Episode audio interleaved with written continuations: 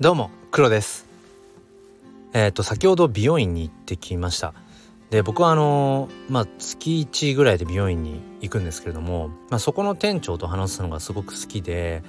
まあ、結構今自分がこう興味があるもの、まあ、アンテナが立っているものっていうのかな、まあ、それを話題にして、まあ、自分の思考の整理のためにも、まあ、それを店長と話すんですね。でまたその店長の視点でその僕の話をどうこう受け取るのかそしてどう切り返していくのかっていうそこがいつも興味があります。まあ、結構美容師さんってそのいろんなまあねお客さんをまあ、えー、相手にするので結構情報を得てるんですよね。なので自分はこう思うけれどもうん店長は自分はこう思うよっていう、まあ、それが別にそのなんだろうな肯定的否定的とか別としてねそこの対話で生まれる価値っていうものが僕はすごくうん尊いなってことをいつも思います。えー、先ほども本当についさっき切ってきたばっかりなんですけども、まあ、その時に話した話をうんここでねお伝えしたいなと思います。まあ、テーマとしては働くって何だろうっていう、うん、仕事って何だろう、まあ、そのあたりですねよければお付き合いください。このチャンネルは切り取った日常の一コマからより良い明日への鍵を探していくチャンネルです。本日もよろしくお願いいたします。まずはじめにお知らせです。えっと、この度ですね、Twitter の新機能のコミュニティというものを使って、えー、スタイフ仲間がつながれる、えー、場所を作りました。まあ、その名も、えー、スタンド FM エコー。エコーっていうのは、まあ、響きとか残響とかこだまするっていう意味で、まあ、略してスタイフエコー。スタイフエコー。スタイフへ行こうに 聞こえるようなそんなそれはもっとたまたまなんですけど、先に意味を考えてからあなんか響きがスタイフへ行こうに聞こえるっていうはいあのくだらない話なんですけれども、まあ、そんなコミュニティを作りました。えっと現在40名を超えていて、え、まあこう音声系のコミュニティっていうのも今パッと自分で調べた限りだと、まあ、国内で3つくらいかな。うん、でスタンド FM っていううーんなんだろうな、まあ、ある意味でえーと、ピンポイントプラットフォームピンポイントなコミュニティはの中ではまあ一番大きいのかなと思います。えー、まあ、興味がある方は説明欄の方から、えー、覗いてみてください。ということで本題です。まあ、僕はその近所にあるねお気に入りの美容院に、まあ、月11ヶ月半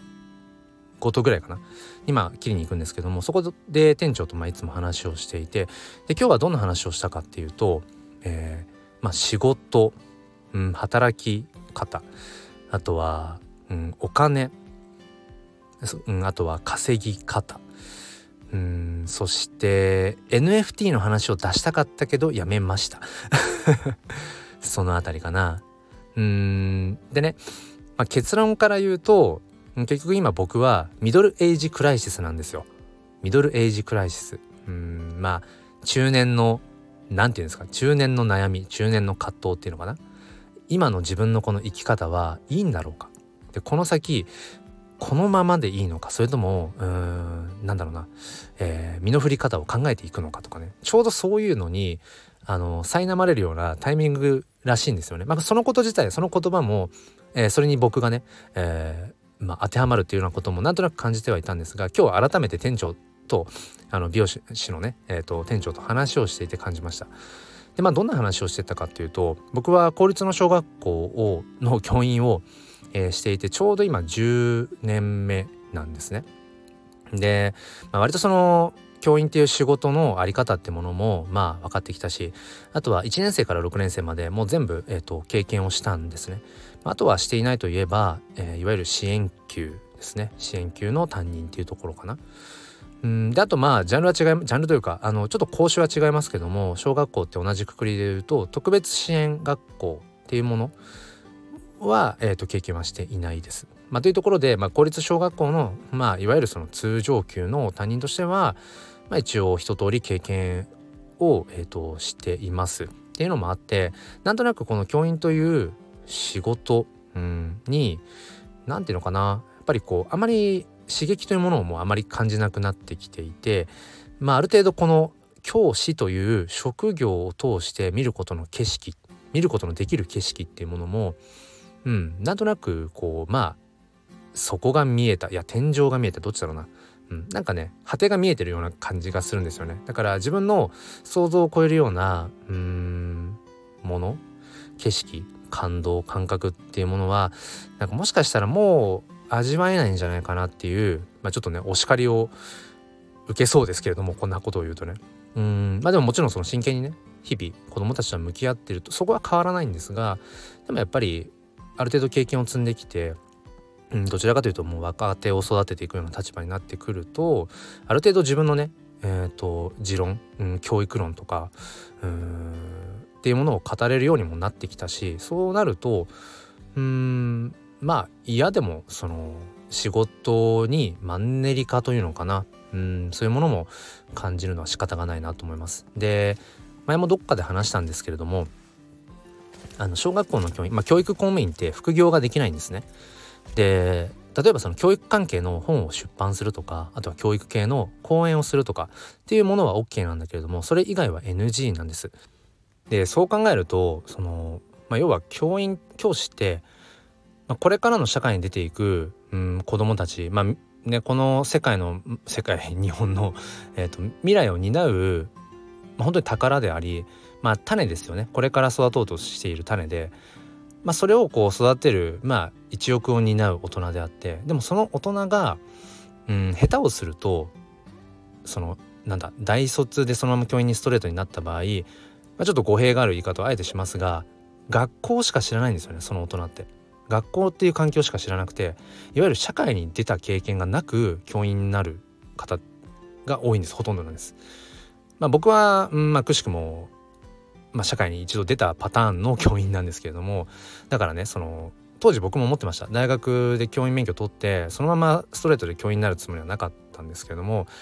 いやこのまま大学出て、あのまあ、アルバイトとかそういうのはねしたことあったとしてもうんその社会人として学校環境以外に出たことない大人がどれだけ社会のことを教えられるんだろうっていうのはやっぱ当時思ってました。で今もそれはやっぱり変わらず思っていてだからっぱり今のねこう日本でこう日本人のそのマネーリテラシーが本当に著しく低い、うん、っていうことも言われていたりだとか。で今年の4月からかな高校でえっ、ー、と金融うん金融のなんかね教育が金融教育っていうのかなが始まったりだとか、うん、して、まあ、それでも多分相当遅いんですよね、うん、諸外国と比べるとお金の教育っていうところも。でそもそもその小学校段階とかで、うん、教える立場である教員がそのお金の生み出し方とか稼ぎ方とかっていうのをやっぱり知らない人ばかりですよねやったことないから。うん、だからむしろ、うん、小学校の教員、まあ、だけじゃない、まあ、中学とかも含めてそのなんだろうな副業っていうものをある程度、まあ、許可した方が、うん、もしかしたらそのそういったね稼ぎ方とかどうやったらその商品を生み出せるんだろうかとかっていうことを、うん、学ぶ機会ってものも生まれるだろうしそしたら手触り感を持って自分の経験談言葉として、ま、子どもたちにこういうふうにしてお金ってものは作っていくんだよとかうんこういうふうにこう仕事をして生きていくんだよみたいなことをなんか自分の言葉で伝えやすくなる気がするんだよなって思うんですね。もちろん僕が今言ってるのはあくまでも一個人の意見だしうん多分すごく偏ったうん考え方だろうし当然そこにはねうん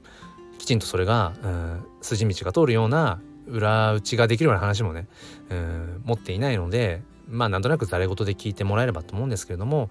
まあただただあの本気本気というかうんそういう思いっていうのはやっぱ持っています。でそんな話をねあの美容師の店長に美容師の店長？美容院の店長に、えー、話をしていてしたらまあいわゆる店長はあのどちらかというと自分でお金を生み出す側ですよね。僕は、まあ、雇われ側給与をもらう側ですね。うん、で美容院の店長は、まあ、自分で本当にその稼いでいかなければ、うん、結局食いっぱぐれてしまうっていう、うん、だからそれはそれでやっぱり悩むよと。うん、なんか四六時中やっぱり仕事のこと考えてて、うん、なんかあの人のねあのお客さんが今度来るなじゃあ髪型どんな風にしようかなその髪型するんだったらああの材料足りないなとかってついつい考えちゃうんだよってことを言っていてうんだ例えば今その店長がね今俺がうんその美容師ってものをやめてこの店を、まあ、閉じたとし畳んだとしたらどうやって稼いでいくんだろうなちょっと想像つかないなみたいなことを話しててだからなんか僕とその店長っていうのがいわゆるお金にまつわる立場で言うとまあ逆というのかな。僕は雇われ側。店長は雇う側の人間で、まあ、それぞれにやっぱり悩みや葛藤ってものはあるよねって。やっぱ店長もそのいわゆる教育公務員っていうまあ安定した職業ですよね。言ってしまえば、うん、給与は決して あの高くはないかもしれないけれども。多分そういううん生活にも憧れるよねってことはやっぱり、うん、店長は言ってましたね。うん、だから結局ないものねだりっていうところはあるんだろうなってお互いにちょっとまあ最後笑い合ってたんですけどうんなんかね働くってなんだろう仕事ってなんだろうそしてともすると僕らってやっぱりお金にすごく縛られてるのかなって、うん、お金のために働いてるお金のために仕事をしてるお金のために生きているのか本当は生きるためのねうんあくまでもお金って手段でしかないんだけれどもなんかそのお金に縛られてるよなっていうような気が、うん、なんか改めてしました。と同時にうんなんかねえー、僕はちょっとこうぬるま湯に使ってるじゃないけれどもうんまあある意味幸せなことというか、うんね、なんか うん、幸せな悩みなのかもしれないなって今の仕事にある程度やりがいを感じたりとか転職だとも思っているしでもうーん何て言うのかな、あ、そこまで刺激という刺激もないといえばない、うん、けれどもそうだからなんかその休日はもう思いっきり全然関係のないような、うん、ことに自分がね夢中になったり、うん、したりこうなんなんていうのかな、うん、それでまたこう仕事の方にもきっと生きているんだろうしすごくオンオフってものもまあ、34年前にうつ病になって一度ね教育現場を退いた時と比べると本当にうまいこと自分の心をうん調整できるように、うん、なってきてるんだなと思ってだからやっぱり今のこのうん悩みっていうのは今いる場所っていうのかな今自分が置かれた場所置かれた場所っては言いたくないな。自分でこの積み上げてきた今の場所っていうものが多分一つうん安定して感じるのはそれが多分自分がこれまで積み上げてきたものの成果だからやっぱりそれをないがしろに捉えるんではなくてじゃあその上で今じゃあ時間的に気持ち的に余裕が生まれているのであればうん、あと金銭的にもね余裕が生まれてきてるのであれば例えばそれをこう、まあ、資産運用とかっていうものを、まあ、まあ、やってるんですけども引き続きやっていきながら、まあ、先々のその資産ってものを作っていきつつ、うん、まあだから経済的自立に向かいながらうん余裕のねこう生まれた時間のところでまたこうより自分の可能性選択肢ってものを、まあ、広げていく。うんでまあ時が来て今の仕事っていうものじゃない選択肢を選ぶ